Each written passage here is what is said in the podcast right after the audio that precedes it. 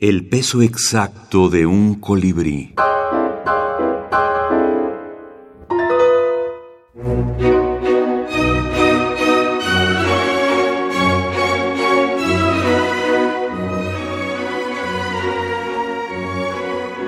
Julio Ramón Ribeiro.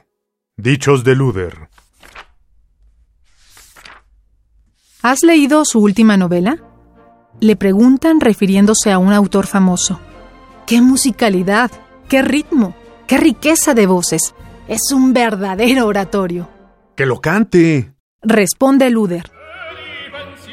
En algunos casos, algunos críticos han considerado que son aforismos, otros han considerado que son microrelatos. De una o de otra manera, en este libro se puede apreciar la visión de un narrador como Julio Ramón Ribeiro respecto a la sociedad que representa.